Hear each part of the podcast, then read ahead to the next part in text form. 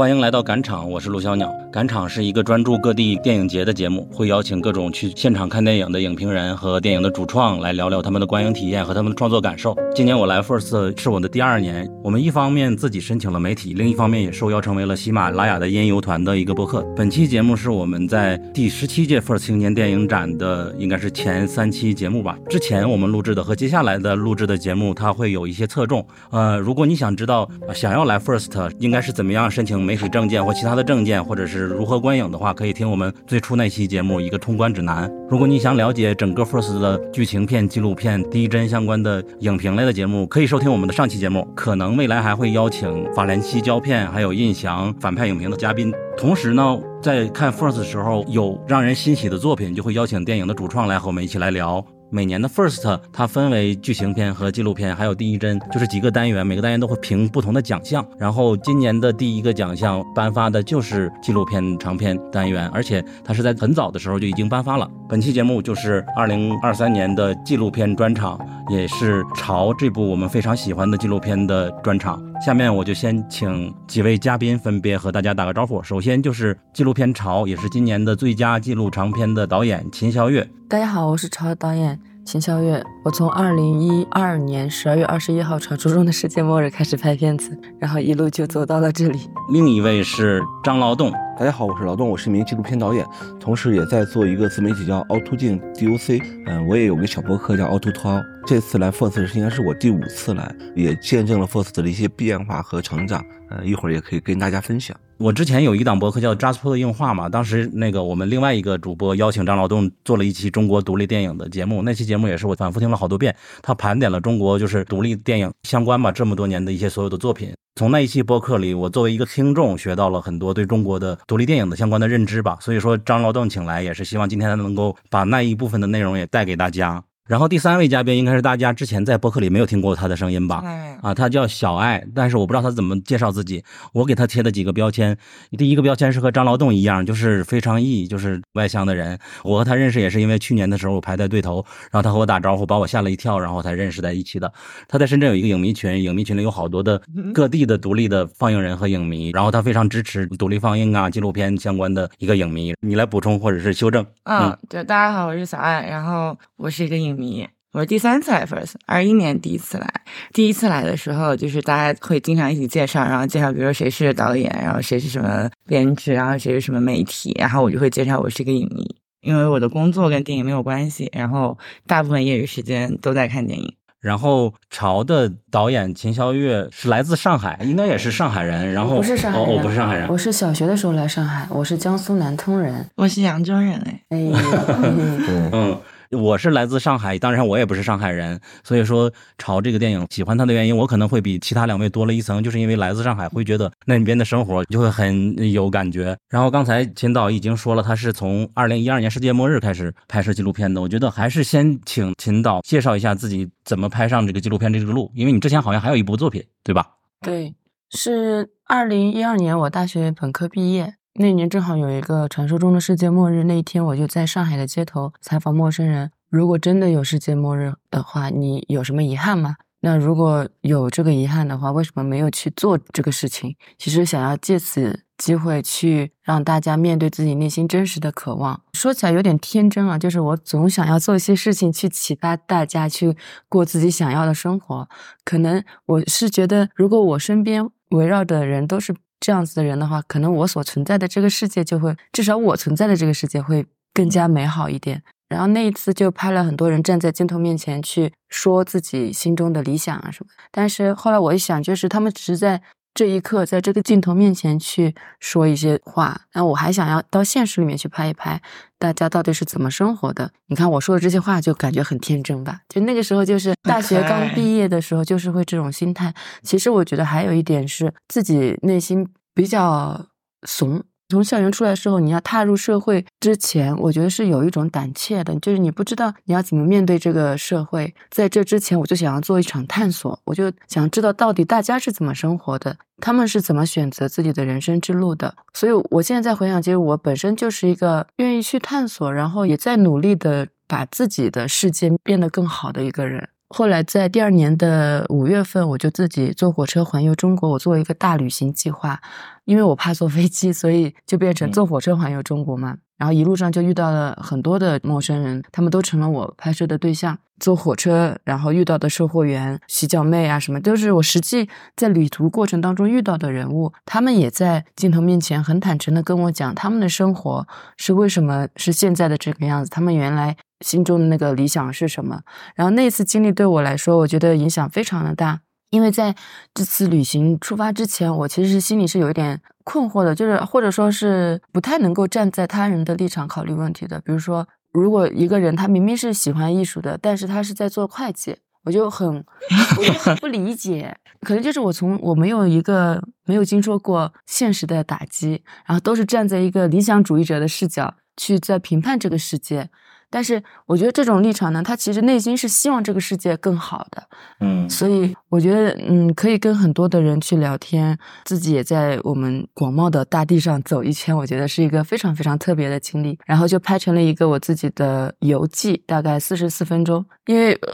还是不想要踏上社会，那怎么办呢？就再申请一个学校，就申请了一个研究生。然后旅行结束的时候，正好收到了那个香港浸会大学的 offer，然后就再去那边念了一年书，然后到一。四年的时候毕业了嘛，毕业之后再开始剪这个片子，然后到一五年的时候，那个时候正好凤凰视频创纪录做他们第一年的。创投，我讲那个，因为我也参与了，我算你前辈，因为我是第二届的获奖，所以他们做了第二届。呃，不是，是这样的，他最早他是凤凰视频做了一个纪录片大赛，因为大家也知道凤凰卫视是一个以纪录片见长的电视台嘛，他们的网站叫凤凰网，就做了一个凤凰视频纪录片大赛。然后前两届就是正常的电影节评奖，也包括什么扎小元老师啊，呃，邱英炯导演都是获过奖的。第三届他们想变一变。想引入一种创投机制，就是纪录片，它你片子没拍完，或者说你有个想法，你可以走创投，将你的 pitch，将你的提案，然后跟大家去交流，然后导师给你一些建议，让你再拍的更好一点。对，啊，他是做了一个尝试，那是我对你第一次了解。你那已经知道我了？没有，那时候就是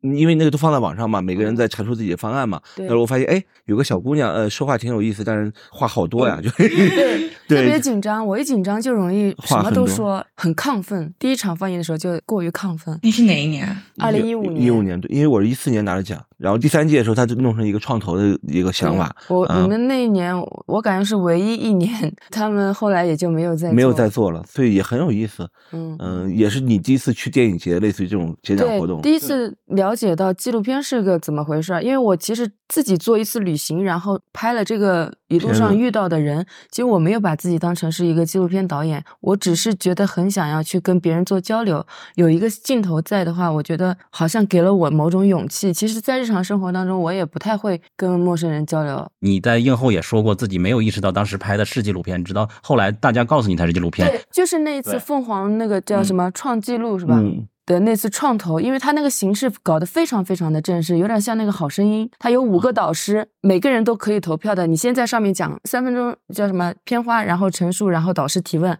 然后导师选择，然后你再反选。当时好像我记得有三个导师选了我，特别特别的神奇。那次我爸爸还去现场了。我本来是我不知道要干嘛，我要继续做旅行，我要跟更多的人聊天，我要先更多的了解这个世界，我再去做我的人生的选择。接下来是要去上班还是要去做什么事情？所以我那个时候买了一张火车票，是从北京到莫斯科的。那个票还特别难买，而且非常的贵。然后我记得他们那个创纪录的人就给我打电话。他说：“我们真的觉得你这个特别好，然后你你可以过来先感受一下，参加一下我们的体验。嗯，我对体验没有什么明确的那个概念，不知道是怎么回事。然后到了那边，他看了这个场面，其实是有点吓人的，因为他们正儿八经搞了个舞台，然后还有各种摄像、灯光啊什么的，现场好多人，你想五十个项目要过去。然后我在后场的时候开始放片花，坐在那个台阶上面的一个观众，他说啊。”你是这个片子的导演哇，好厉害！然后我一下子就信心满满，就上去讲。但讲的时候还是很紧张。那那次其实有很多已经做了好多的纪录片的前辈也过去的，还拿到了就是前十五，他们就颁十五个项目嘛。嗯，所以还是非常非常开心的。然后当时下面有好多就是厉害的导演，像周斌啊，周斌，周斌，然后黄海波，嗯，生门的导演，呃，陈维军，陈维军，呃，还有那个。范立新，啊，是你的 first 的，我的 first，其实我说的没错嘛，就是我拍了纪录片之后，嗯我才知道这个是一个纪录片，然后纪录片的市场是怎么回事儿。当时我的导师后来选的是范立新，因为我对其他的人不了解，又因为凤凰视频他们当时用嗯“世界与我”这个项目跑到了。同一年的这个广州纪录片节，他们有一个凤凰展映礼，他通过我的这个项目去介绍了他们有这个 pitch。那次又不一样，就跟范立新老师还有凤凰的一个主持人，我们三个人在台上去互动，我讲我的经历。其实他们是希望用我的经历去告诉很多人，你拍一个纪录片并不需要很多的，不是一个要求很高的事情，你其实就是在探索世界。所以我这个做的事情，我的经历特别符合他们想要表达的这个想法。呃但虽然很可惜啊，那是他们唯一的一次创纪录。各种原因那个后来停办了。那次在广州纪录片节，其实我觉得我有一点失落的。其实我很开心，最后他们选了我上台去讲。然后我记得那个时候范立新老师还给了我很大的帮助，就是到前一天晚上，我跟他们主持人在对的时候，都对我的那个发言稿很不满意，就觉得不打动人。就我我在这种场合其实不知道怎么样去表现自己。范立新老师跟我说，你就回想你自己印象最深的是什么，你就在台上跟大家去交流就好了。嗯，后来下来的时候，范立新老师跟我说，我特意看了一下，呃，嗯观众的反应观众的反应，他说他们都在认真的听，非常好。然后我就非常受鼓舞。然后那个时候活动的那个主持人他在场控嘛，我的介绍完了，跟主持人互动也完了之后，他说现在我们休息十五分钟，开始放映《世界与我》，然后下面的人全部都走光了。因为那就不是一个放映的一个场合，它就是一个呃市场来的很多其实是各个部门的领导，其实这个时间是给他们退场的。最后留下来的是我们当年一起创纪录的一些小伙伴，还有我的亲朋好友。然后我就非常非常非常的失落，因为对于我来说，那个是我的首映，而且可能是唯一的一次放映。然后我自己一个人就回上海，从广州坐火车回上海要七个小时嘛。我在火车上就在想这个事情，我特别特别的失落。我觉得我好不容易我自己一步一步走到了这里，我不能够让这个片子就没就有此埋没了就嗯此埋没了。所以我说我要自己做放映，不就是让大家看到嘛？有一个屏幕，有一波人，大家聚在一起就可以看了。所以那个时候我自己搞了一个百度网盘，然后把里面什么海报啊、介绍啊、片源。全部都放在里面，我自己开了一个公众号，然后你只要是有一个场地，嗯、我不介意任何的你是什么组织啊什么什么的，你收不收费，反正我不收费，然后就开始做放映，结果有一百多个机构跟我申请，很多很多是高校，嗯、也有一些，我记得悉尼有一个亚朵酒店，亚朵酒店其实他们以前做什么第四城市空间啊，什么有很多文化的东西在里面，放映了很多很多场。然后那个时候我还做过一个，就是我没有把它当成一个纪录片项目在做，我把它当成我想让这个种子就散布到世界各地。这个是什么种子呢？就是你对着镜头去讲你自己心中那个真正渴望的生活是什么，然后你在这个其实是有一种仪式感的。首先你要面对自己内心真实的渴望，然后你付诸最初的这个行动去表达，然后你可能会一步一步走上你自己想要过的生活。所以这个是我很想要做的一个事情，就是我不觉得一个片子它仅仅是一个观看的体验，我觉得这些都是别人的故事，只有你真正参与了之后，这个才会成为你的故事。所以这个就是一个非常天真的一个想法，但是我觉得是这样子一个想法带领我走到了现在这里。这个项目叫梦想发生，有一些机构它在放映完还是做了这个活动的，印象很深刻。有一个好像三十岁的一个男孩子，他对着镜头说，他从小都觉得自己是一个天之骄子，但是到三十岁了，没想到其实自己也就是很平凡的一个人。大家一起观影，可以一起交流，然后对于我来说也是一个很特别的一次体验吧。但是我觉得这个影片在映后的时候，那个反差也非常的明显，就是有一些学生群体非常非常喜欢这个片子，那有一些已经踏上社会的人呢，就会觉得他在。提问的时候，他问的是那种挑战你的问题，这种问题我就没有办法去回答，因为我觉得一个片子他如果打动你了，他就是打动你了，我不需要解释什么东西。如果他没有打动到你，他是挑战性的问你的问题，其实就说明这个片子不适合 他看。可能你如果要讲理想的东西的话，你怎么可以不去谈论现实呢？所以其实我觉得第二部《潮》就是一个极度现实的一个影片，它对于我来说是一个非常好的一个补充。这个我觉得也是纪录片的一个魅力吧，就是房君瑞这个主人公他是相信命运的嘛。那对于我来说，我也有一点相信命运。我觉得是我最开始心中的那个信念，说让大家更多的人去热爱生命，这个世界会变得更美好。走上了这样子一条路，让我老天给了我一个机会去观察理想的背面是什么。所以你才会说，如果没有认识现实，就这句话怎么说来？你刚才说的，就是你如果要去推崇理想的话，嗯去鼓励大家过理想的生活的话，你怎么可以去忽略掉现实呢？对对，那你这两部作品真的是对，就是我觉得观众如果这两部片子结合看的话，可以看到很明显这个导演他的心路历程，他经历了什么，他的成长是什么。所以最开始的时候，我们二零一七年的时候，我又去了广州纪录片节，就是带着自己的项目去提案的，就是潮。然后那个时候还有印象很深刻的事情，周浩老师是 Pitch 的彩排的导师，然后主持人就是那个加拿大很胖胖的那个叫嗯 Pat 对嘛，方百德，方百德，然后周浩老师那段时间好像就挺火的，就是连续两届那个金马奖最佳纪录片导演，他是导师，十几个项目他上台介绍 pitch 的这个时候，Pat 就会主动很想让周浩老师去发表意见，然后指导啊什么的。然后等我讲完的时候，然后就是周浩老师主动的去讲他那个话筒，就说他对这个片子很感兴趣，然后什么什么什么什么，就是这个时刻对我来说，我会一辈子都记得。因为我并不是一个专业出身的导演，其实做这个事情，很多时候或者说有一些观众会觉得你为什么要去选择这样子一个人物，或者是你为什么要去介入？我就觉得对于一个没有经验的导演来说，他没有精神余力去主动的去选择，他很多时候就是本能的反应。比如说，我遇到这么一个人物，我既然是在要推崇理想，我遇到了他，他跟我说他的困境的时候，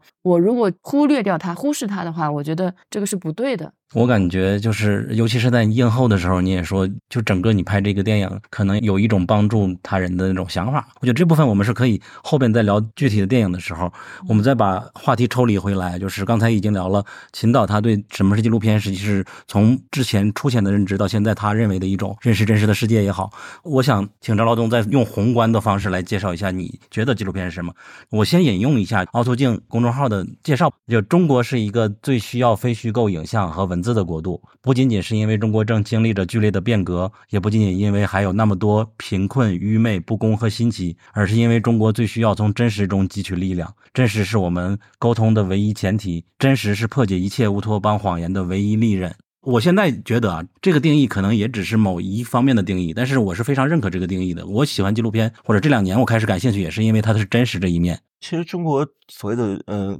个人纪录片吧，或者说作者纪录片，最早其实和秦老说的有点像，就是中国最早的作者型纪录片叫嗯那个《流浪北京》，最早是一位叫文光的导演拍摄的。他其实和你相似，是他拍的时候他也不知道什么是纪录片，嗯，他就是想记录一下，因为他是云南人，他是中文系的，嗯，他就想记录一下在北漂的一些云南籍的青年的创作者啊、嗯。艺术家。他当时帮央视拍一个电视专题片，当时设备很麻烦嘛，就嗯不是现在 DV，它是那个设备只有电视台才有。他因为拍那个专题片，所以有了电视台摄像机的使用权，三个月吧。他就拿这个摄像机说：“哎，我拍了那个片子以后，我再拍一下自己的东西。”他就采访了一些在北京的云南籍的艺术家，叫《流浪北京》。然后这个片子他拍完以后，他也不知道怎么做，然后他就剪吧剪吧，就好像是投了香港国际电影节。然后就入选以后，就包括日本山形啊，包括很多电影节都选了他的片子。他慢慢慢慢才被邀请到去山行、去香港，去跟大家交流，看其他导演的片子，其他国家导演片子，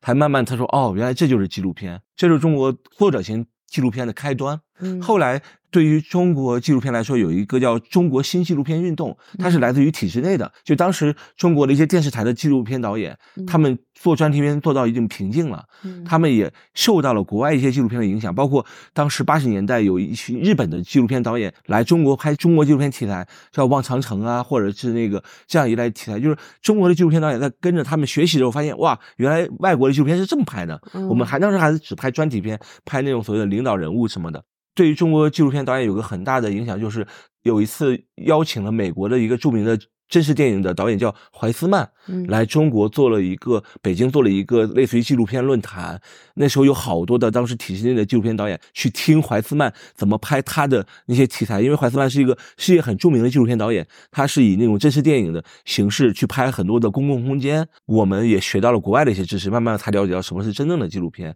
嗯后来就是很多电视台就出了纪录片的节目。八十年代的人生人最熟悉的就是《百姓故事》。就是每天早上东方时空以后是讲述老百姓自己的故事，那是中国最早的一个纪录片的栏目。后来被那个一位大学教授叫吕新宇，他写了本书叫《中国新纪录片运动》，概括到九十年代，嗯再到两千年以后呢，就是其实就是 DV 普及了以后，大家都可以拿起摄像机来拍了，嗯就是那个门槛低了以后，又涌现了一堆的很有意思的纪录片导演和他们的作品。在零二年以后，就是包括电影节也有了那种独立放映也很多了，以后他又形成了自己的美学和他的呃观众群体。呃，嗯其实最辉煌应该在是在二零一零年前后，那时候中国有三大独立电影节，还有很多的纪录片创作者，而且那时候其实大家对于金钱没有什么定义，他们觉得我拍一个片子就是表达自我，像作家的笔一样自己有书写，所以那时候出了很多的优秀作品。再往后就是所谓的影像时代来了，包括秦霄月导演这样的，就是年轻创作者，他慢慢慢慢慢一步一步起来，才走到现在，大概是这样。嗯，这时候我觉得小爱可以讲一讲你对纪录片的认知，就这方面。对，因为我啊觉得这个话题还是挺有或者说我觉得今天邀请的嘉宾还是挺有意思的，因为我觉得就是劳动非常专业，然后呢，对我来讲，我其实刚刚听的过程里面，我一直在记笔记，在学习，就 是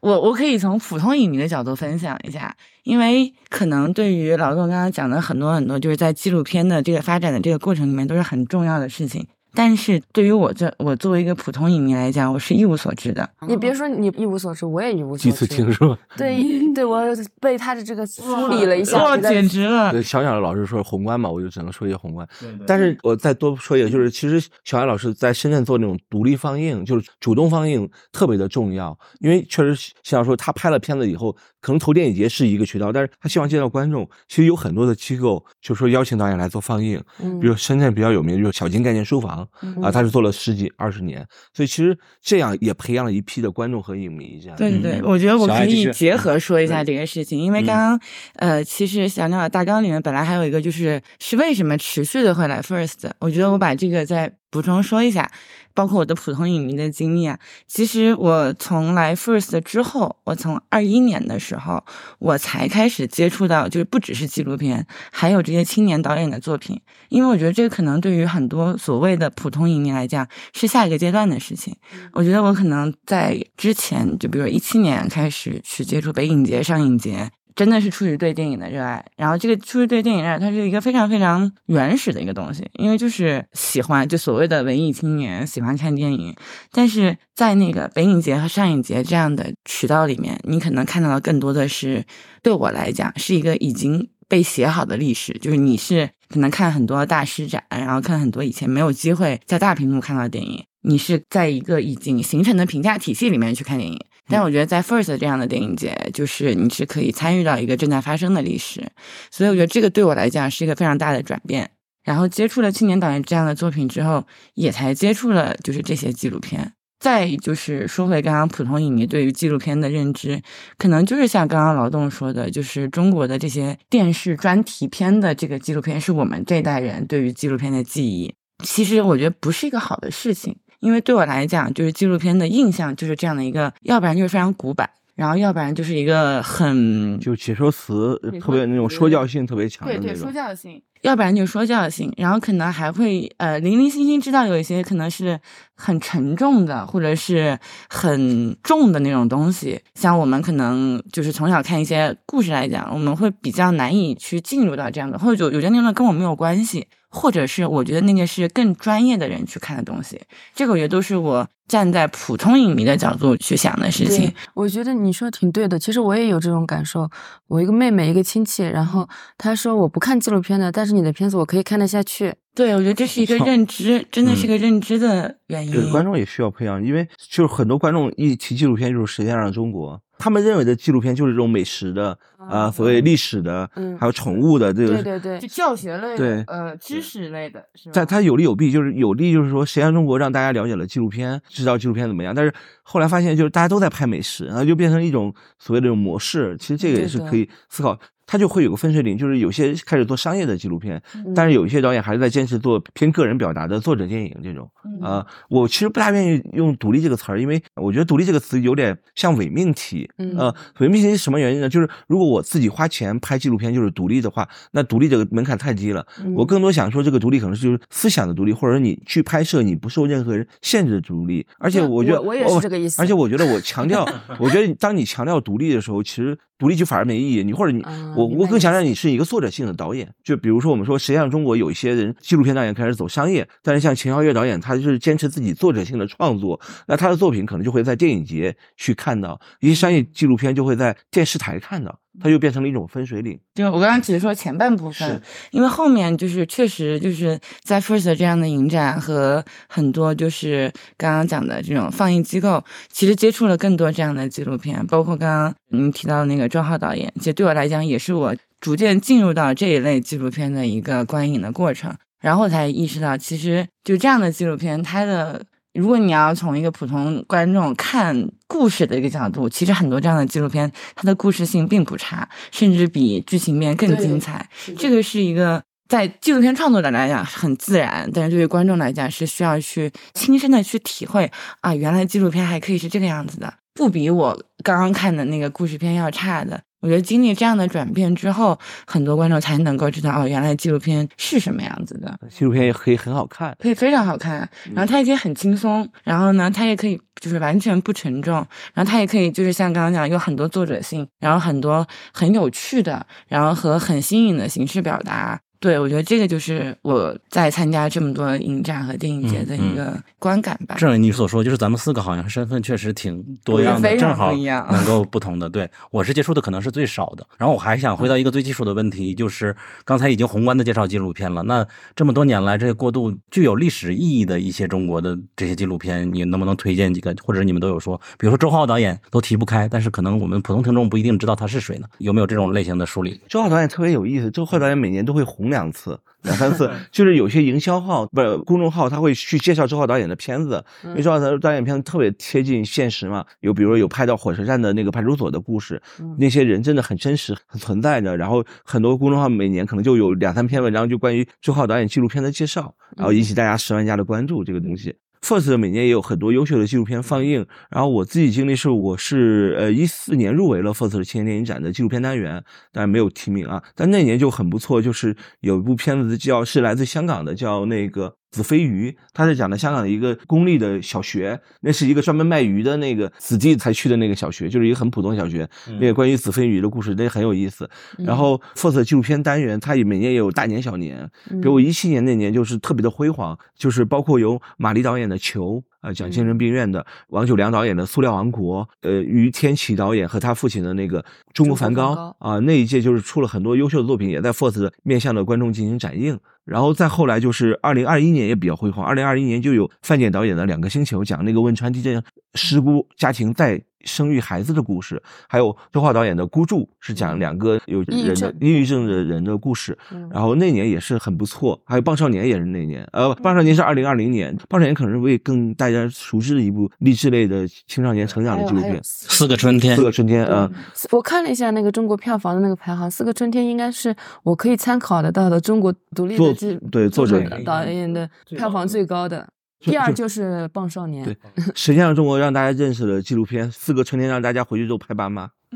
就是因为《四个春天》是个私影像，拍家庭的故事，嗯啊，这很有意思。去年和今年其实都有点纪录片小年的意味，也可能大家说可能受疫情的影响，好的作品不多，特别是今年 First 的是好像长片大概就是五十部纪录长片，所以它哦样本是比较少。我今年其实还有一个感觉，就是纪录片和剧情片它的那个界限已经越来越模糊了，嗯。而且这个我在今年的 First 的感觉是最为强烈的。我可能今年看了这个女人七八部，就是嗯。我从来 First 的第一天，然后到今天看的所有的片子里面，不管是剧情片还是纪录片，正儿八经像剧情片的只有两部，嗯《但愿人长久》和《银河携手》，嗯。其他的所有的片子，哪怕是剧情片，呃，君君啊，然后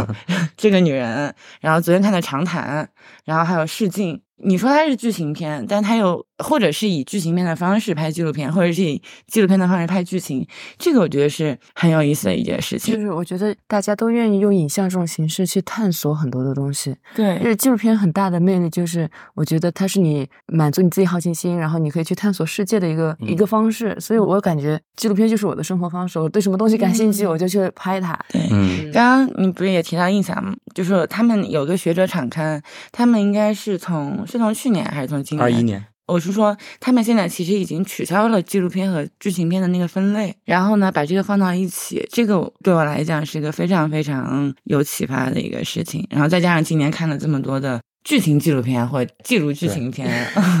那我现在还有一个困惑，就还是接着张劳动刚才说那个，因为总结了 First 相关的纪录片嘛。那比如说王冰导演或者等等这些相关的，怎么来形容他们？他们这些纪录片又算是什么样的一个？他就是作者类的，作者型的。对他们的历史地位会有更宏观的跨度来描述，就是中国有这么几个知名的纪录片导演或作品之类的嘛？就是大家认识的都是因为电影节吗？对，因为电影节是。大家认识导演的一个好的渠道，同时，因为纪录片它没有商业化，所以观众很难能在一些普通场合看到啊，除非一些主动的放映，像秦导说刚才说他做了一几十场的那个主动放映，让大家来。对，然后提几个吧，比如说王冰导演，他就是一个，因为他的铁西区太厉害了，然后一个长达九小时的记录电影，然后引起了大家对于这个轰动，所以王冰一直是国外电影节特别喜欢一位导演，就是今年也入围了戛纳嘛，两部作。品，两部作品入戛纳，其中一部还是主竞赛，还有一个。其实也可以提一下蒋英杰导演，他是一个很有意思的一个案例，就是他一直在埋头做纪录片。疫情的时候，他又干了一件事情，就和齐导说的一样，就是他把自己的片源公布了嘛。然后就很多人看，可以组织放映什么的，就是一个叫硬盘导演，他也是在想纪录片的出路。我纪录片不是一个必有自身的东西，我因为和社会产生联系，所以我让希望让更多人看到，然后大家对于这个事件进行一个反思和去自己的思考。因为他当时拍的是残废病人嘛，是一个社会议题，所以这也是凤凰创纪录当年。所以这两个他也是同期的，嗯，所以就是这两个人就很有意思，就是变成了一种新的那种体验吧。纪录片导演的群像不多，但是还是有人在坚持。还有一个就是邱炯炯导演，这个是很值得一提的导演。就是顺着小艾刚才说的，就是有些导演他在尝试打破记录和剧情的藩篱。然后邱炯导演是有很好的例子，就是因为我参与过他的片子的拍摄嘛。他最早是拍了一个纪录片去采访一位老人，然后发现这个老人的故事太好了，但是如果我只是用口述的方式就太单一了。然后他就想把老人的故事写成了剧本。去拍出来，就这个是真实事件，然后改编成他的一个剧本，就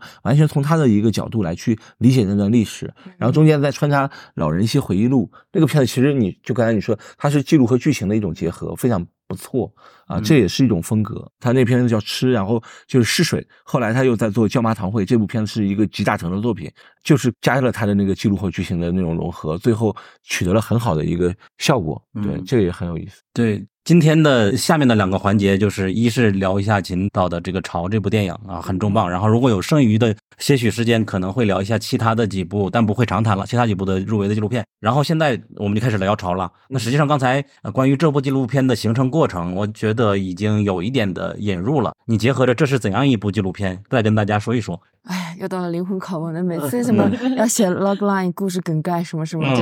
我我也申请其他电影节嘛，我就发现我每次写的好像都不太一样，导致每一次要写之前我都要重新思考是怎么怎么样。因为这个片真的很丰富，对，非常丰富。但是从另外一个层面讲，它也就是表达不够清晰。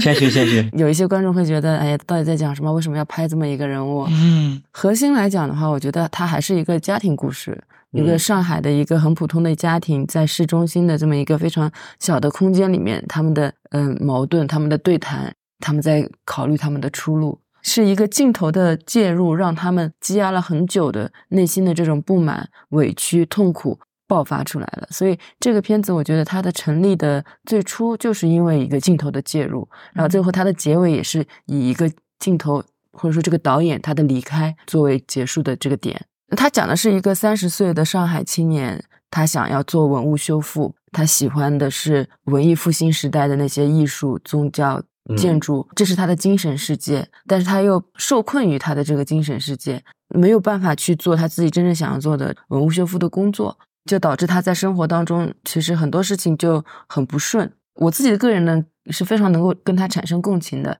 当你真正想要做的一个事情没有做好的时候，你生活充满了抱怨，就是怨天怨地、怨爹怨妈。你说他这种失败也好，或者这种困境，到底是什么样子的原因去形成的？我觉得是这个片子大家可以多层面的去探讨的一个东西。嗯，也是我觉得这个片子很好看的一个东西。后面又加上了一个导演的视角，就是加上我前面讲了嘛，就我最开始的这个初衷可能是想要帮助他去拍一个励志的短片，找到对应的工作。到后面，这个导演也开始自我觉醒。他看到这么大痛苦的时候，他还要想要去做一个励志片吗？他做不了。所以这个时候他就意识到就是现实是什么，然后其实也是我觉得是自我的一个反思吧。我觉得我们三个可以先分享自己如何认知的了。就是最早还是张劳动最早看的。我问你的时候，我说你看过这个吗？你说看过五星。但实际上我之前也私下问过你，对整届的纪录片，嗯，感觉怎么样？你说是小年，但是唯独又反差了一下，说潮是立马就给五星的。所以就是你先说说你当时怎么看？因为这个是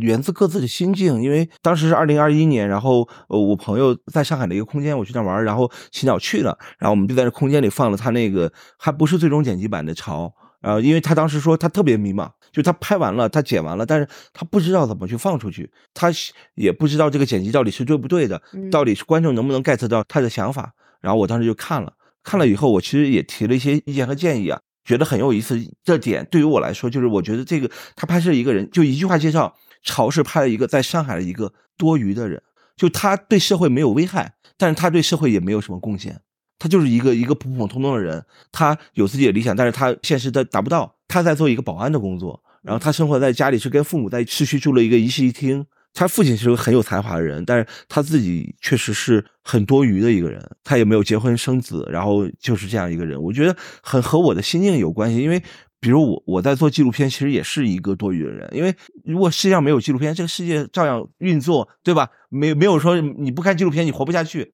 所以，而且我在做这个事情，其实父母是不理解的，说你为什么不会找一个好的、稳定的工作，甚至去考公务员去就待着？山东男人普遍考公务员，开奥迪 A 六，然后当公务员，然后那个几千块吗？对对，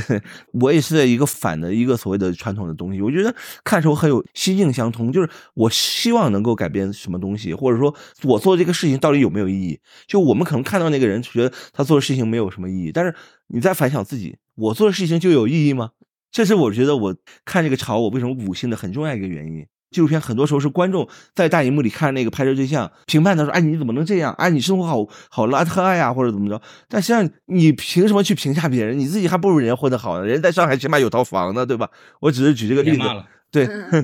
我举的例子就是说，这个东西其实让我让我有，就你会有代入感的东西。对，我觉得这个片子很特别的一个点就在于这里，好多人跟我聊了聊这个片子，先聊这个人物，聊着聊就就聊了他自己、他的困惑、他的家庭，这个我觉得是特别特别印象深刻的点。而且我再说一点，其实他拍了一个，我认为就是多余的人，还有一个失败的人，就这个失败可能是呃传统意义上失败啊，就是或者对，然后但是我们生活中其实。所谓的英雄，所谓的成功的人，其实只是少数。对我们每个人，可能到最后活的，就是我们年轻时候很有理想抱负，但是到了我们三四十岁，可能生活就固化了。就我们可能就是也变成了一个一个失败的人。就是这个东西也会让人代入感的啊，这个也是很重要。就我们歌颂英英雄的、歌颂成功人士的片子太多了，潮它是另外一部，潮是在给一个不成功的人的一个立传。我是这么觉得。有个人也问嘛，就我们在群里讨论说，拍潮的意义是什么？嗯，我说那你来电影节的意义是什么？就是很多人就就是陷入了这个困境嘛。我分享我的吧，我首先先认领一下，就是因为媒体场是第一场放映嘛，然后我可能是在放十分钟，因为十分钟之前上一场媒体场我也在，然后我有一个朋友也在，然后他看完了没打算看潮就走了，因为有别的工作事情。然后看了十分钟，我就立刻就被里边的剧情惊到了。我主要还是尺度相关的问题吧，然后我立刻就把手伸到兜里给他发了一个微信，然后也错过了几秒钟几十秒吧，我说你你一定得回来看潮，但最终他还是没有来看。然后过一会儿二刷的时候我又来了嘛，然后最终他还是因为工作原因没有来，并且他写了一个纸，写着小鸟二刷，还拉仇恨，还记恨着我嘛。然后第一次看的时候，结尾的时候，在字幕刚出来的时候，因为媒体场嘛，大家我在坐最后排不打扰别人，我也掏出了手机，直接就在群里就开始咱们那个群里就发着大家快劝嘛，直接用牛两个字，就大家快去去约。就是你说你打五星，我也是因为情感上，再加上可能我看纪录片不是很多，我可能来 first 想看的东西就是有有点偏好，就是想找这些电影。然后关于呃张劳动刚才说的这是一个多余的人啊，就是实际上我们后边也可以具体聊到吧。有一个提问就是这个人到底是不是离我们很远？就是有许多观众提问觉得离他很远，我觉得我们一会儿可以讨论一下。我觉得未必很远嘛，就是是不是真的他者，每个人都是一部分。然后小爱也是一个看完了之后立刻就在他那个深圳群里狂呼，就是可以讲一讲。对，因为我我是二十七号到的，然后从机场落地之后哪里都没有去，就直奔潮的排队现场，就是一 点钟落地，然后两点钟放映，然后我路上花了三十五分钟、四十分钟，然后直奔音乐厅的现场排队，然后排完之后就我今天看的第一部片子，然后当时就已经就是我觉得我这趟值了，真的没有白 来。我当时说了同样的话，就我来 First 这一趟值了，看这个片子。当时对嗯，对，然后因为刚刚你说到这是一个非常复杂的电影，就是就刚刚我说的，你说是这个没有办法去描述和定义的电影，我觉得也是这样。就我看的过程里面，我会被这个片子的复杂性惊叹到，就是因为它的主题，你刚刚讲它是个家庭故事，或者是刚刚劳动说它是一个多余的人的故事，但是我对于这个整体的观感，我会觉得它呈现了一个现实的泥沼，嗯它不是说这个人是个什么样子的，嗯而是说他所处的这个环境是什么样子的。因为他不只是他自己，还有他的爸爸。他也是这样子一个家庭里的儿子，他是这样一个，他是这样的社会对，因为提到社会，我觉得这个也是这个片子对我来讲非常非常不一样的嗯一点，就是他把体制和政治的讨论，就是非常自然的保留在了他们的对话里面，保留在了他的生活里面。这个其实也是我看完之后出来，我就跟朋友很深入的聊了一下。其实像关于体制的讨论，关于体制的对话，咱们在日常生活里面是很常见的，它并不是一个那么难以触碰的话题。但是其实呈现在电影里面是非常非常少的，就好像他也不只是说哦，你最后审查的时候把它删掉，而是很多创作者或很多这个导演或很多演员、很多人表述的时候，他会自我审查，一开始就不会把这部分放进去。时间长了之后，你就好像觉得，哎，我们的生活里面没有这部分也可以。我看的一个故事，我看的一个，哪怕是纪录片，哪怕是一个真实的人的故事，从头到尾他没有提到一句跟体制有关的事情，你觉得这好像没有问题，因为你的生活不需要跟这个发生很强烈的关系。所以审查的目的就是自我审查。对，但是我觉得我之前是没有意识到这一点的。但是我觉得我在看潮的时候，最大的冲击就是，我突然意识到这部分在我们生活里是有多重要。如果这个片子没有这部分，对我来讲，就好像这个现实的泥沼少了一部分，你就没有办法真真切切的知道这个泥沼是怎么产生的。刚刚提到那个老东说他是个多余的人，那为什么他是个多余的人？就是他的整个的这个现状是怎么形成的？就是像刚刚那个导演说的，是需要我们在看的过程中去体会的。但是如果没有这部分讨论，你可能对于他形成的这个状态是没有一个非常直接的认知的。这个是我觉得这个片子复杂性呃嗯非常多的一个原因。嗯，在映后的时候，那个主持人也说嘛，这是目前入今年入围的所有纪录片里面唯一一个牵涉到了复杂议题的作品。对嗯、今年其他的都是偏个人的嘛。虽然你这也是拍个人，但是你议题是复杂的，别的都是拍个人的经历，有点私影像的感觉了。是的，嗯，我想要先补充一句哦，我不能说他是一个多余的人，嗯我也不觉得他是一个多余的人。对就我觉得每一个人都不是多余的人，而且人生你不到最后一刻，你都不知道你的人生会是一个什么样子的故事。这个也是我在剪辑的时候，我觉得很残忍的一个点，因为我意识到我没有办法拍他一个励志故事，但是我拍他的这个经历好像就又必须要结束了，但是他的人生并不可能因此盖棺定论，我也不是那个可以给他盖棺定论的人。所以那个时候我就意识到这是一个多么残酷的一个现实，而且他最开始的时候知道我是想去拍一个励志故事，然后他告诉我说你不可能通过我拍一个励志故事。到最后我真的拍了几年之后，他问我你想要表达什么的时候，我又告诉了他你以前已经告诉我我不可能拍一个励志故事，也就是说这个故事其实可能是一个 loser 的故事，或者是一个不那么积极的一个故事。他知道这一点的时候，眼神那个变化，我觉得是这个人世间就有太多无奈的事情，因为每个人他看到的所有的故事都是站在那个英雄视角、英雄立场，每个人都内心渴望成为那个英雄的人物，但是。真的不是所有人都可以成为那样子的人物的。当你真正认清了这个现实的时候，是一件多么无奈和痛苦的事情。而且对于一个拍纪录片的人来说，我觉得没法改变他的生活。非常非常的残忍。虽然说接触的不多，但是我对秦导的了解就是他的共情这方面太强了。就是你开始拍他，有好多次拍他都是因为他说自己想要自杀嘛。后来听你以后来讲的话，就许多的片子都是他说打电话过来，然后你立刻就去他家了，大概这样一个也没有啊。我觉得他心态也会发生一些变化。他跟我说过一句话，就是我们就像姜太公钓鱼，愿者上钩。就是你愿意拍我的故事，我很愿意告诉你我的事情，但是我也不会像一些其他人什么，好像生怕别人不知道，就一直要盯着你啊什么什么。其实他我自己理解是他内心其实非常非常孤独，有一个人进到他的身边去拍摄他的日常，对他来说，我觉得可能是一种内心的关照。所以他是很希望我去拍的。但是与此同时，他又不想要表现的非常的好像那种需要被人呃拍对对对，嗯其实还是有想要保持住那一种矜持的感觉或者什么。但是我自己可以很明显的感觉到，他是非常非常非常需要内心被关注的，因为每一次，特别是前面几次拍摄，都是要等那个电池没电了或者卡满了才可以走。就是我我已经没有办法拍摄了，他还会我们要走之前，他还会再拉着你说很多很多很多事情。就他内心其实非常的困惑，也很痛苦，他需要一个情绪的输出口。我觉得拍摄就给他提供这样子一个情绪的输出口。我觉得拍摄纪录片它就是一场冒险，在最开始的时候，可能你他对你是有所求的，然后到后面他发现，他也意识到这个故事拍出来会是一个什么样子的故事呢？都是拍的真挚，然后都是他的这些困惑，他也没有很成功的做成一个什么什么事情，那他也会意识到，那这个故事可能并不是非常非常理想的一个故事，那这样子的故事可能还会被其他人看到，他肯定也会有某种层面的这个心理压力在吧？我的压力也很大，就我那天分享也说了嘛，所有这整个项目这么长时间，到现在已经七年多了。嗯，当然我可能前两年就已经做好，只是在不停的有一些细节上面不同的版本在更改。就是我压力最大的一天是要给他看片子的这一天，哪天几月几日？二零二一年十二月二十四号是平安夜这一天，非常的巧。那天我压力特别大，整个人要爆炸。那是定稿了吗？没有什么叫定稿，我就一直没有一个自己非常满意的版本，就现在我都不觉得是一个很满意的版本。有一个老师还跟我说：“你这个片子，你现在这个年龄，人生阅历可能 hold 不住，你就过个十年你再看，你再剪。”我觉得我人生耗不起，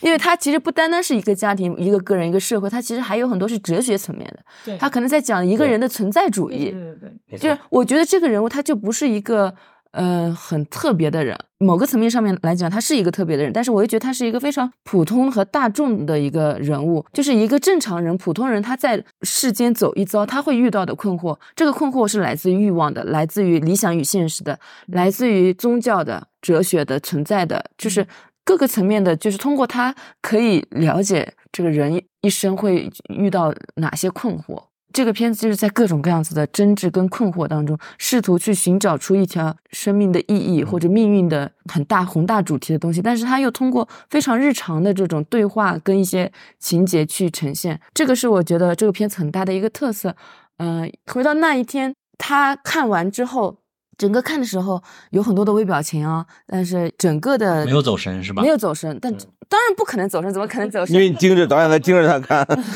整个过程我还都拍下来了，自己留档，明白。非常非常的平静，非常出乎我的意料。因为拍完其实也过了很长时间了嘛，他在看的时候，我告诉他我说我很害怕你会有一些过激的行为或者情绪很激动啊什么，因为毕竟看到自己家里那么。凌乱，嗯，其不不单单是凌乱，就是很真挚，就是这么大的矛盾冲突，而且是您最内心最最黑暗的东西被放在屏幕上，家庭矛盾无法调和的这种内在矛盾我，是不敢想。对于他来说要承担的心理压力太大了。而我的压力在于，我害怕这个影片成为压倒他的最后一一个稻草。嗯，对于这个人物，对于我，其实都有非常非常深远的影响。这个是我很害怕的事情，也是我为什么最开始第一年拍的时候，就是压力大到做噩梦嘛，就是没有办法继续下去那种程度。然后，嗯，他说，其实你也不用这么操心嘛，你拍到的什么，你拍的每一场戏，我都在现场。我知道你拍了到了什么，但是我还是希望就是那种矛盾冲突那么大的家庭的，他跟他爸爸吵的那些，可以尽量可以删一点，嗯，所以现在这个版本其实已经删掉了一些，哇，就是现在已经很激烈了，现在已经很激烈了，父子吵架肯定有更过激的话了，互相否认啊啊，甚至还有行为。我觉得不能说肯定吧，其实很多人家也不会这么激想象这这一对父子，对想象一下，应该是嗯，嗯，其实你刚刚说那个宗教和哲学的部分，也是我刚刚没有说说完的。就这个片子非常丰富的一点，就是我觉得，包括刚刚劳动说他是一个多余的人，其实我觉得劳动本意不是说他是一个多余的人，因为后面就是紧接着说每个人都可以是多余的人，谁不是多余的对人？因为很多意义的东西，就包括他在这个里面呈现出了一个非常强烈的冲突，就是他的人生在现实层面这么的失败，但他在精神追求和这些宗教哲学的层面，他走的这么的深远。我觉得这个可能嗯是我在看的时候，我甚至觉得他他可能应该去进学术圈，因为他的嗯这个学术的精神，我觉得是很多很多做学术的人都不会能够达到的。那个钻研的精神就是非常非常难得。对对，然后包括他他的这种思考，他也是出于自己的困境，然后去和他的宗教和他的哲学的研究，就是很好的结合在一起了。我觉得这个是这个人真的非常闪光的地方。我觉得可能很多人可能看完这个片子会觉得，哎呀，这样的一个人，他好像总是在一个想要做什么又没有做，然后修一个碗修了那么久没有没有修完。好像非常看不上他这样的人，但是他身上的就是这部分，我觉得对我的冲击也是非常非常大的。然后还有就是刚刚提到，就是帮助他去拍摄。这一点，其实我也是在看片子的过程里面，就是有非常明显的这个感受。就我甚至会觉得，就是你是被他拽到这个故事里面的，就是他其实是那个更更主动的人他是对姜太公嘛，对，嗯。他是那个非常非常主动，他是主动要呈现出来的，不管他呈现的是不是他最真实的，包括你说的这个片子的产生，可能就是因为对对对我在第一遍的时候想的是他，第二遍的时候想的就是导演。对，嗯我感觉我人生被这样套拽进去几年，我有点难以对对我的生活都是他。但是我会觉得，就这是一个很好的事情。我研究生是学心理学的，哦。然后我对于就是这个过程里面有一些很有趣的这种关系的这个对比，我觉得其实跟心理咨询会很像。嗯。这个其实就是我在看那个孤注的时候、嗯。有非常非常强烈的认知，嗯。因为在孤注里面，他的那个咨询师的那个对象和他之间是有很强烈的，就心理咨询里面有个概念叫移情和反移情，嗯。移情就是来访者，然后把自己的一些就是情感投射到咨询师身上，反移情是咨询师对来访者的。就这个我在孤注里面看到了，然后我在潮里面也看到了。嗯然后，但孤注可能更明显，因为那本来就是一个心理咨询的话题。潮其实也很明显，就是包括你说的，就是导演的抽离，然后呢，呃，你本来想拍什么，然后他的想法是什么，甚至在这个里面，就是他的家人对你的一些态度，就是很微妙、很细节的那些很礼貌，然后或者是很希望你来，然后你走的时候又有恋恋不舍的那种感觉，也在整个的这个过程里面展现出来的。但是其实移情和反移情，哪怕在心理咨询里面，也不是一个不好的事情。你要说利用也好，然后要说什么也好，它都是能够让这个关系嗯去进行下去，然后去挖掘的更深的一个非常非常重要的一个情感的连接。只不过就是处理它的方式，可能就如果在心理咨询里面需要非常非常专业的去处理。嗯然后纪录片里面，我觉得就是脑洞可能会更了解一些，会有一些就是更多的方式去处理。纪录片导演很多时候是不自知的。就是你最大的公案就是什么那个《霸王别姬》里面那个六指孩子把他一个指头剪掉，从心理学上暗示就是一个阉割嘛。嗯但如果你没有心理学的概念，你是不知道这个东西的。其实纪录片，我觉得青岛拍摄也是一种不自知，很多是这样的。因为你说到这个东西对你产生了很大的影响，然后包括你最后退出，你其实之前提到过，就你觉得你不能再帮助他了，以及帮助他这个事情对你产生的这个心理压力，这个帮助不了，到最后我是意识到帮助不了了。嗯，对是，嗯但是其实我觉得从另外一方面就是帮助到了他这个帮助，可能不是说嗯你他自己也说过了，已经嗯对对，嗯就是你可能存在就是这样的一个帮助。你自己也说过，就是他的这种你给他的关注，对，你然后你们都是天主带来的。对 对，而且我觉得这个摄像机其实是一个非常非常好的一个一个存在，就是因为它就是一个安静的观察的这样的一个存在。尤其是作为纪录片导演，你不能对他的任何的行为做任何的评述。对对，就是你这个关于介入他生活这一点，也是我第一次才知道，因为我对纪录片看的还是不多嘛。我前一段时间才刚刚知道一个概念叫直接电影，也就是像王冰那样嘛，让那些受访者不知道自己存在，和他们打成一片那种纪录片叫直接电电影。嗯然后现在发现这种是一个更相反的，有点像是你这个是直接介入到人家生活了。我才知道原来纪录片是可以这样拍的。因为我我觉得主要不是科班出身，我也像你一样，我不懂什么是纪录片。那、嗯但是你对这个东西很感兴趣，你在做一个你自己的事情，就不要有什么标签了。我也不知道什么有嗯这些标签的存在，就是做完了才知道，哦，这有一个定义说这个叫所谓的什么什么，可能是直接电影还是什么纪录片，还是一个叫真实真实还是什么？对其实，嗯，这些都是后来你研究了之后，你才会去给它一个定义的嘛。但是对于一个我，对于创作者，其实这个不是很重要。对我觉得不是很重要。就是你刚刚说什么介入不介入，就这些问题，我觉得我相信啊，在这个纪录片的这个学术的探讨里面，包括就是整个专业探讨里面，肯定有非常非常多的论述。但是可能对于观众来讲，这个不是一个很重要的事情，因为看书就行。就是你 出现在里面，你也是这个故事的一部分，对我来讲没有影响，而且它可以就是呃让我更加理解这个里面发生的很多事情。我看的过程里面，就是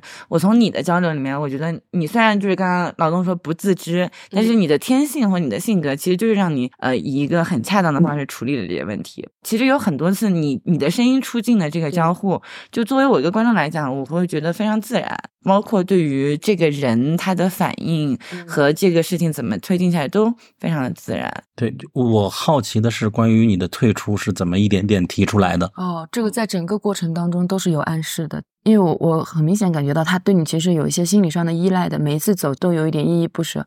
甚至是走的时候他又会说出来自己更多的痛苦或者困惑，他其实是对你的一种邀请，我觉得是。第一次是跟他说我们已经拍了，就我最开始给自己设定可能拍一年，我最开始跟这个摄影师谈的也是这个项目我们拍一年，一年的钱，结果做了这么久，然后等到了一年多快两年的时候，我意识到这个事情有点严重了，我就跟他说，那我们可能已经拍了差不多快两年了，后面可能会拍就慢慢的不拍，拍的少了。一年的时候，当时是想做短片，对吧？一年就是想要做长片的啊，一年其实也可以做长片的，但是我自己没有对纪录片没有那个概念嘛，其实纪录片做很多年是很正常的事情，但我之前觉得我我做一年啊，我时间太已经很久了。然后呃，我跟他说快差不多快两年了，我可能要接下来要拍的少了，他就很失落。然后他就说，那嗯，可不可以这样？我希望你们至少拍到把这个碗修完，以及他要做这个展览，要写这个文章，他对于这些文化、宗教、哲学这些东西的一个梳理。然后我说好的。因为我觉得这个他主动的跟我提了这个事情，而且那次正好是在小区里面拍他，嗯，回小区，然后我们两个人机位对着他拍，他就那个意识很强，就跟我说：“你这样拍，我们小区的人都知道了，现在还不是高峰期，如果如果高峰期的话，那还要夸张，大家都知道。”然后我就跟他说：“那你对我们拍摄是有什么想法，还是说我们不能拍，还是但是这个片子最后还要跟大家公映？”可能会放映啊什么的，你那你对这个事情有什么看法？那我这个我肯定是同意的。我既然接受了你拍摄，我肯定是知道你要有一个片子出来做放映的，所以他是有很明显的这个被拍摄的意识，以及这个导演在做一件什么事情。我觉得这是他希望的。他不也有一句台词嘛？他希望什么世界联合国人权组织来关注他嘛？你实际的这个放映就有点算是在关注到他了。关注到他，但是观众看到的是什么，并不是他最开始可能料想的东西，让别人觉得他不错。对，以及我拍到的东西，他真正想要表现的东西可能也不一样。那当然，我表现出来什么东西，抵达到观众他们感受的是什么又不一样。所以其实就是每一个看到的点都就是叫 perspective 都不太一样。怎么讲呢？就是反正这个是，我就觉得是一场冒险。对于我最终想要表达一个东西，我在创作的时候，我也是不知道的。因为这个本身，我觉得就是一场合作，就是拍摄者跟被拍摄者之间的一场合作，它是就是一场冒险。他现在知道获奖了吗？我在群里说了，他没有反应，没有群里是什么群？我们摄影师还有那个两个主人公，哎，竟然没有反应。我想，我想再说一个话题。其实我觉得，呃，潮是这次的最佳纪录片嘛，我觉得它可能是有一种风向。其实我第一次看潮的时候，包括我现在我的观点也是这样的。虽然我打五星，但是我会泼一些冷水。就是我觉得潮并不是完美的，就是跟潮跟乔老说，就是大家刚才都夸的太多了嘛。就是潮并不完美，它有很多的问题，就是可能跟导演的阅历有关。因为导演只是个二十多岁小姑娘，你再去一个找和一个比，谢谢你啊，刚拍的时候是，现在已经不是。就是就是你在拍的时候，可能你的生活阅历可能还是不够，所以你在拍的时候还是有一些不足的地方。但是我觉得潮为什么这次能够搬到最佳纪录片，我觉得有两个方向。第一，就是刚才小蒋也说，因为这部片子是一个多元化议题的复杂议题、复杂议题的片子，所以它会比别的片子更有讨论的余地。这是第一个。第二就是电影节，它是一种对于一种创作的一种支持。就我不会把一个片子给一个成熟的商业片给他一个奖，没必要，因为它有自己的空间。但电影节鼓励的是一种创新和创造，以及一个年轻创作者，他对世界的认识虽然可能不那么成熟，但是一定要有。自己的态度和想法，所以潮我觉得他获奖的原因是有这个必然性。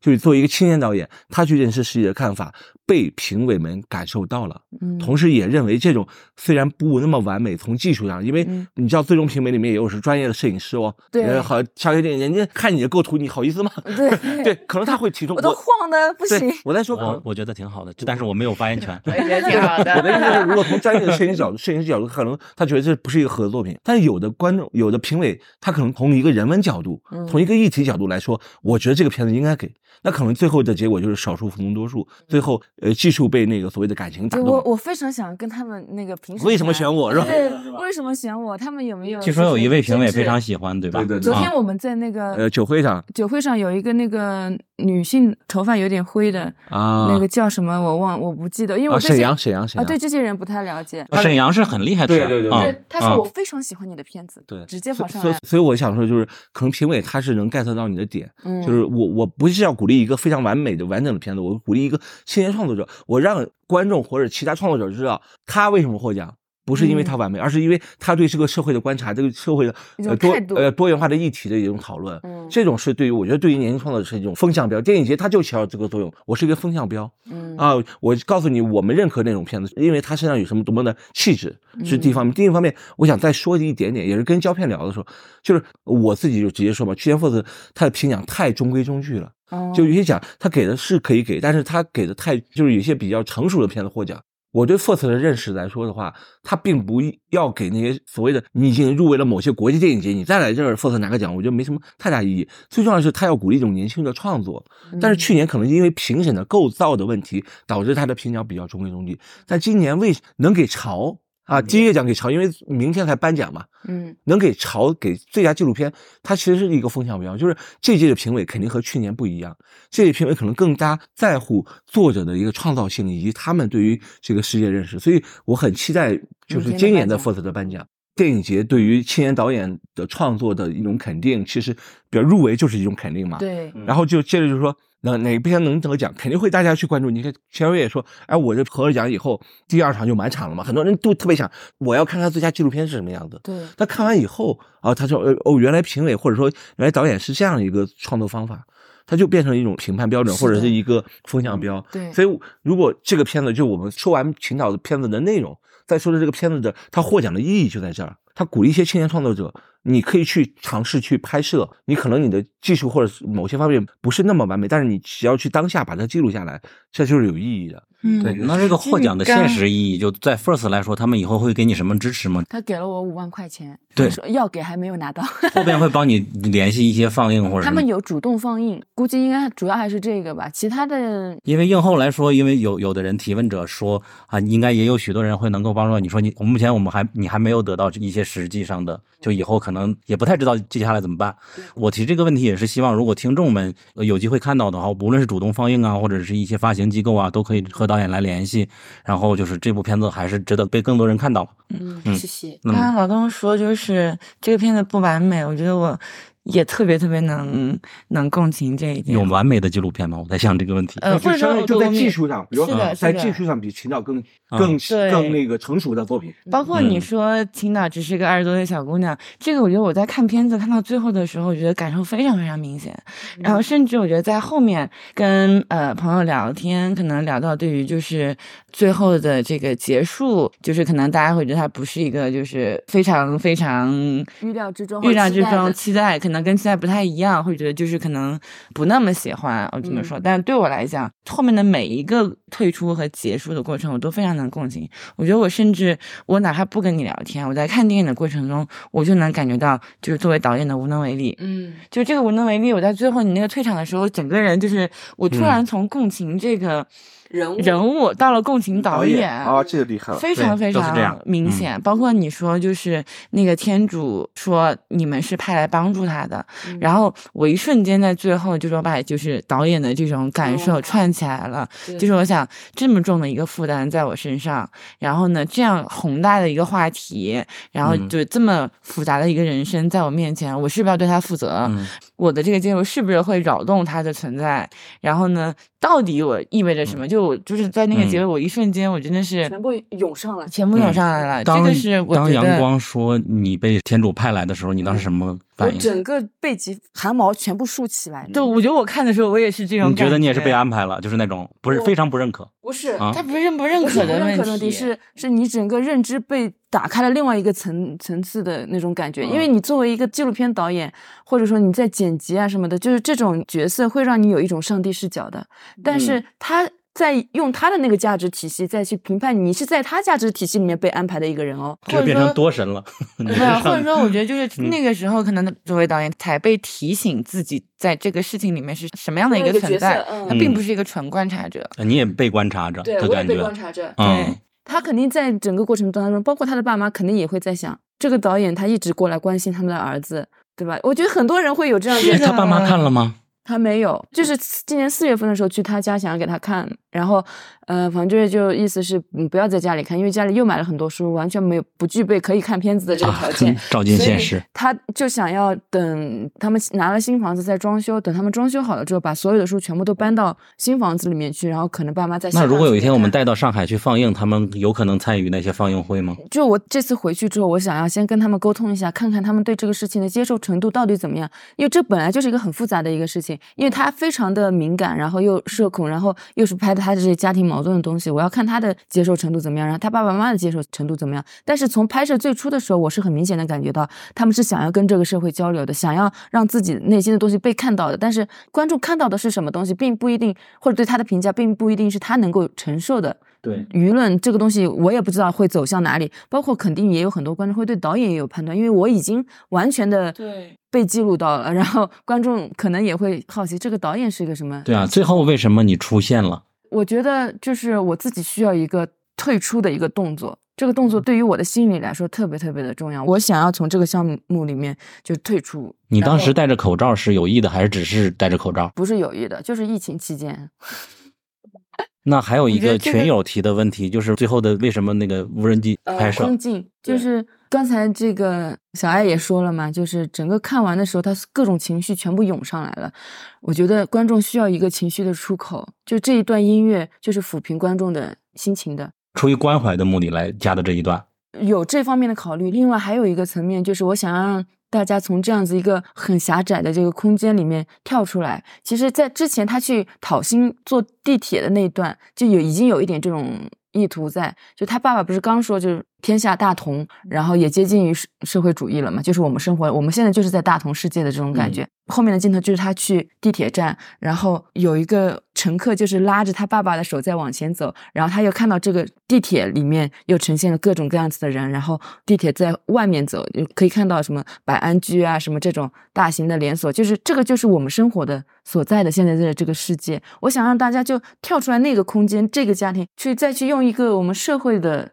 这样子一个视野的东西去去看待，它就存在于我们现在这样子一个社会里面的。我后面才意识到，就是开始我以为他们后来买楼在南翔嘛，南翔不是市中心，但是他们实际上住的是在那个静安寺那边。对所以说我是很反差的，没想到他这样的一个学识，然后有这样的工作，然后找不到女朋友，以及生活如此窘迫，很大的原因确实是一个自我呃在那个限制陷在那个碗里的感觉其。实我觉得这个人物他只是现在被陷在这个困境当中，他这个人物可能假设哪里有一个发条或者是哪一个开关按一下，我觉得他可以调过来，但是他确实是在等这个帮助。这个东西嗯不是外面的人可以帮他调过来的。哎呀，我感觉我也有这种，我觉得嗯其实这个其实是一个更深的话题，就是他的问题到底是怎么造成的，包括你说那个发条，其实我觉得这个说法，嗯，很直观，但是可能如果深究下去的话，可能也不是这么回事儿，嗯因为我觉得我可能也是在这个观影的过程里面，我非常非常深入到这个人的状态里面，嗯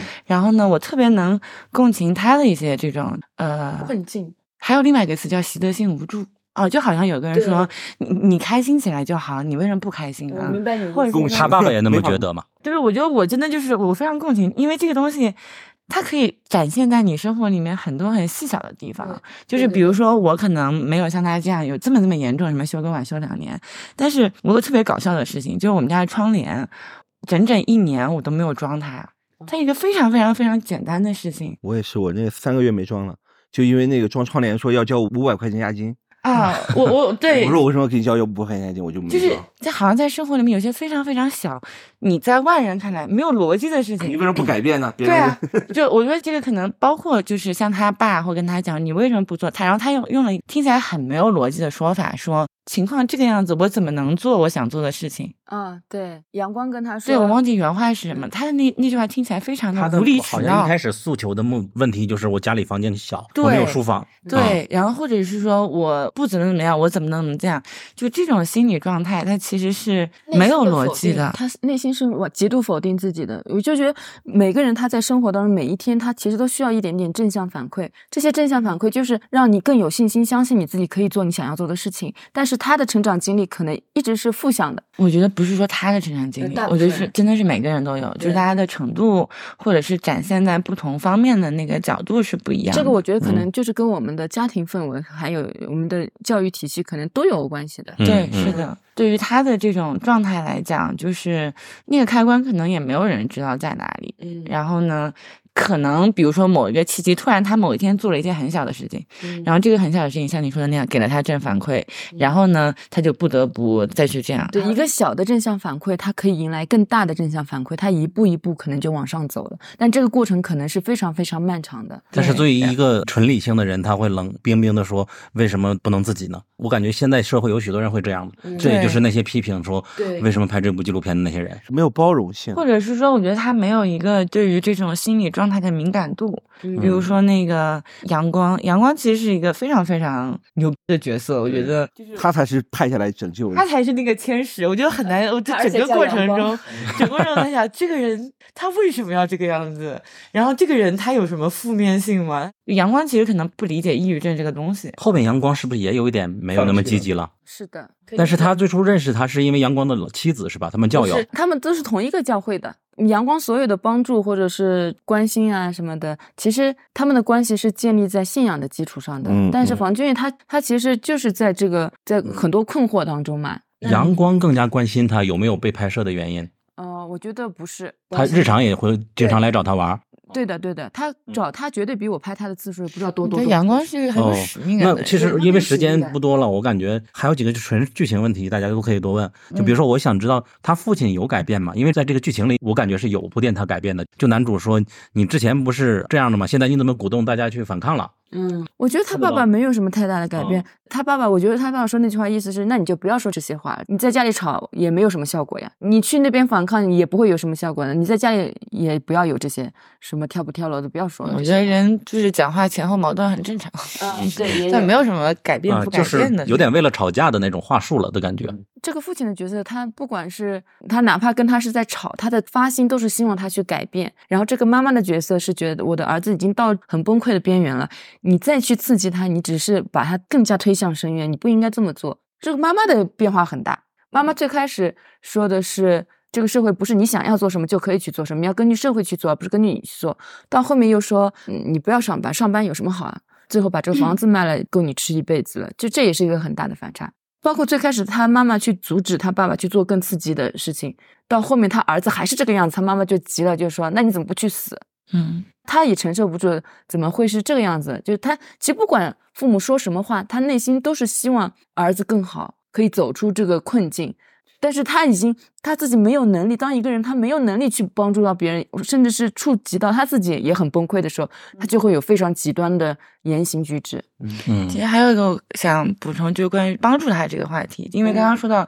阳光帮助他是以一个什么样的角色和态度，然后对挺婷导是怎么帮助他，或者他爸爸妈妈，其实我觉得他爸爸妈妈虽然在给他压力，但也是在帮助他。就是我觉得其实一个人他的改变，他也是一个非常混沌的系统。有一些人他真的是可能受到刺激他去改变，受到压力去改变；有一些人他可能就是我不需要压力，我需要在一个完全 free 的情况下。嗯我觉得每个人是不一样的，然后每个人可能自己都都不知道自己是什么样子的。嗯所以我觉得可能对于帮助他的人来讲，也不用太过于就是反省说哦，我什么样的方式是最好的，而应该是我是一个什么样的人，我才会给他一个什么样的帮助。我记得当时他，我跟他说过，就是我提的他爸爸说，你如果真的喜欢文物修复的话，这个碗老早修好了。然后我就顺着他说，那等你这个碗修好了，我们再来拍摄。然后他的意思是说，哦，原来你想要拍一个呃成功励志的励，志故事，我绝对不可能是一个励志故事。然后我我就非常被他的这句话给震撼住了，就是我说，即便是一个普通人，不认识的人，他知道你这个情况，也都是希望你可以往更好的方向走的。这个是我真实的想法。嗯，对，我觉得你真实的你也不用隐隐藏，然后你的片子也不会太共情以及太善良了。我感觉我对我来说，我接触多了，我自己可能就被陷进去，你对对，我我特别害怕。对对嗯对对对嗯，对我当时也是在摸索着往前走，天真的纪录片导演，挺好。嗯，就是一步一步 走到现在这个地步。所以我说我跟他很像嘛，就是我拍片子跟他修碗这个事情很像。至少在这一层面上，我如果这个六七年片子做不出来，对我绝对影响很大。我觉得观众和听众都可以想象你的碗是什么。反正我觉得我的碗太多了。对对对对，没有修完的碗在那儿对对对，然后这也就适合作为这 part 的一个完结，然后十分钟简单聊聊，就是你们喜欢哪部其他的纪录片？我这次都没什么机会看。你没有看纪录我片是吧看？那个梁老师的那个嗯蒲公英，因为观众票选最高嘛。然后还有一个那个长蒲公征，英是我俩一起看的，啊，对对对，这是入围有五部纪录片，除了潮以外，还有风起前的蒲公英是讲一个北京打工子弟学校的故事，合唱团的故事；另外一部叫长生是讲导演自己和癌症对抗的一个故事，一个 vlog；还有人间旅程 一个 vlog 呃，人间人间旅途是一个残疾人周游中国，对遭遇了疫情。对对，还有最后一个是那个金鸡冠的攻击，是讲一个失独家庭重新再有孩子，他女儿是自杀的，然后他后来他又领养了一个女儿。对，就是这五部还蛮样本蛮丰富的，而且我我发现就是我也不能说哪部好哪部不好，我发现观众就我在观察大家在豆瓣打分，其实观众对于纪录片很多都很包容，四五星居多，嗯就是觉得啊，他们你就觉得他们不值得，是不是？不是，我是觉得他们都，我觉得观众是很包容，因为嗯观众可能看过了太多商业的片子或者一些剧情片以后，他会发现到纪录片的珍贵。我们来 f 就为了看他们嘛。或者我觉嗯得还有一点就是是真的被故事打动了，可能就是像刚刚讲的，可能什么就是行业里面的人会从技术的的角度，但是普通观众就是这个故事好，然后这个人物好，这个感情好有的时候这些打打分确实题材占优，就比如说《人间旅途》，我跟你说过嗯嘛，一方面它的现场观众不多，它题材让许多人不去看，但看的人一定会喜欢这个人物。他是很不幸的一个人，但是他又非常的乐观，这就非常感动中国，不是感动人嘛。嗯所以说他的场刊就是第一。所所以这次五部样本选的还挺不错的，就是评委们他们也是给了一些不同的想法和一些渠道，让大家了解纪录片现状嘛。嗯呃但是也很可惜，我知道有好几部片子也很优秀，但是没选进去，嗯所以可能未来还会有机会和大家见面吧。我觉得还是那句话，入围是实力，那获奖是运气，对是这样的。因为你应该是与纪录片导演都有相当的关系，不好批评，是不是？也不是，我觉得，我觉得光批评不建设也没有意义啊，对吧？那你这句话就非常的理中客了。不是，我觉得我是会发现很多片子它的高光点的地方，我对片子我没有期待值的，嗯，但是我翻了以后，我说我操，这片子太好了，就是太打动我了，太触动我了。其实我觉得这种心态会更好，嗯就我没有带期待值的看片子，我会觉得哇，对，哪一点都是好的。所以第二场的时候我超级紧张，嗯我就怕啊，别人说，哎，你怎么能这种片子能拿最佳纪录片？是的，因为我自己看别人的，我去别的电影节，我看别人的片子就是这个心态，就是凭什么不选我？对他比我好在哪里了？他能够被选上，就我觉得这都是非常非常正常的一个心态。我特别嗯理解我就特别赞同你前面说的，入围是实力，获奖是运气，真的是这样。嗯就这次真的是太开心了，就是来的第二天晚上就颁了最佳纪录长片，然后后来的每一天都是 闲的，你知道，虽然很累很累，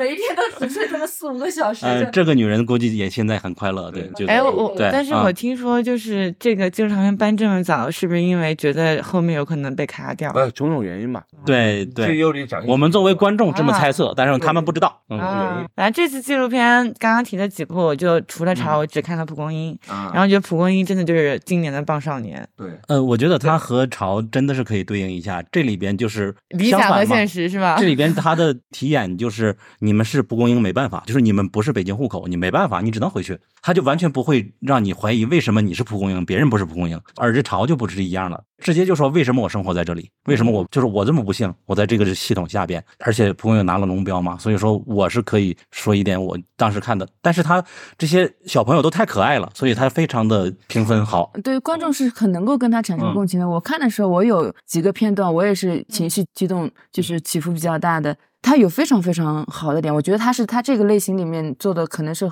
已经是天花板的这种级别的，非常优秀的。然后嗯我们之前不是有一场论坛，就是潮，不得不说他的摄影什么的比呃潮还 说要成熟一些。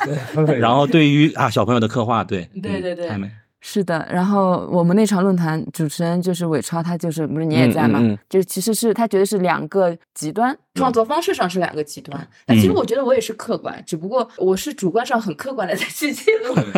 录。因为昨天我在和胶片和印翔老师聊过的时候，主要他们俩输出我没机会说的，就是对金鸡冠的攻击的这个作品的一些想法。嗯因为他是就是女儿自杀了，然后妈妈想不明白，始终不明白。实际上这个群体是挺多的。我对他的意见主要在于他是关注母亲这个阶层的。嗯，但是实际上，女儿自杀这个童年群体在这里边只有一封信来体现了，就是有一个人知道了这件事儿，给他妈妈写信，我告诉你，我们小朋友自杀，可能你永远也想不明白，然后很循循善诱的跟他解释了一下。但是我当时整个看的困惑，大多数都是这个妈妈在表达自己不明白，自己对孩子那么好，然后并且她后来又让了一个女孩继续教育别人。后来她甚至说我我希望以后再和我之前的孩子相遇，有一天我虽然说冷酷了一点，但我觉得那些自杀的小孩的心态没有被呃传达出来，他们真的想要再被你相遇吗？他到底自杀前为什么离开这个世界都不知道。但是我也知道人生是很苦难的，有许多父母他都有孩子自杀或者是死亡，接受这种不幸，他们是非常需要帮助的。但是我感觉他作为一个纪录片是让全世界看到的，他们需要的是帮助的机构，而不是需要纪录片给他们证明，因为这个我会有一个价值观上的一种抵触。又回到了纪录片帮助的这个话题。对对对，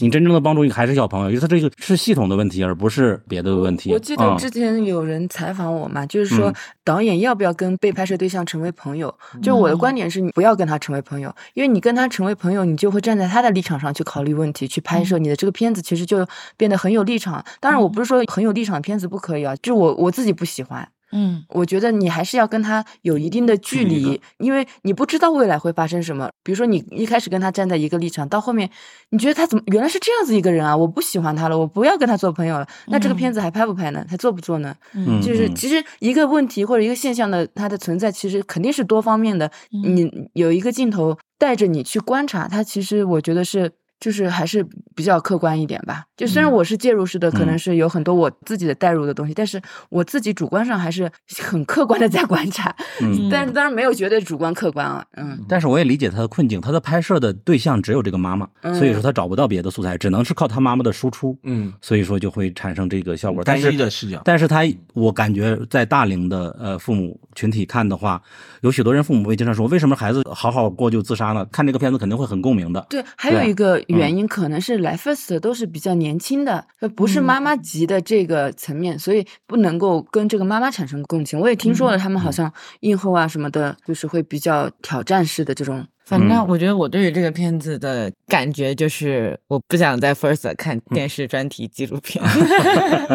嗯，好呀嗯，好，那我觉得差不多了，是吧？好，好，那如果你想听剧情长篇相关的节目，请听我们上期。然后，如果你想了解第一帧，我是极力想邀请金金老师能够来聊一个本次的女性为主的，聊一聊他们对电影的看法吧。如果你喜欢本期节目，欢迎你在 Podcast，然后小宇宙、喜马拉雅来给我们一个点赞或者支持。也希望大家关注《潮》这部电影，然后有机会的话，如如果你有能力的话，可以来帮助这部电影，让更多人来看到。也呃期待我们说不定有一天真的能够把它带到全国各地，比如说小爱啊，带到深圳啊，我我们都合照合到你带到 带到上海啊。现在问题是深圳第一站还是上海第一站？那人家在上海呢，肯定是的对对对，谢谢大家收听本期节目，和大家说再见吧，再见拜拜拜拜拜。拜。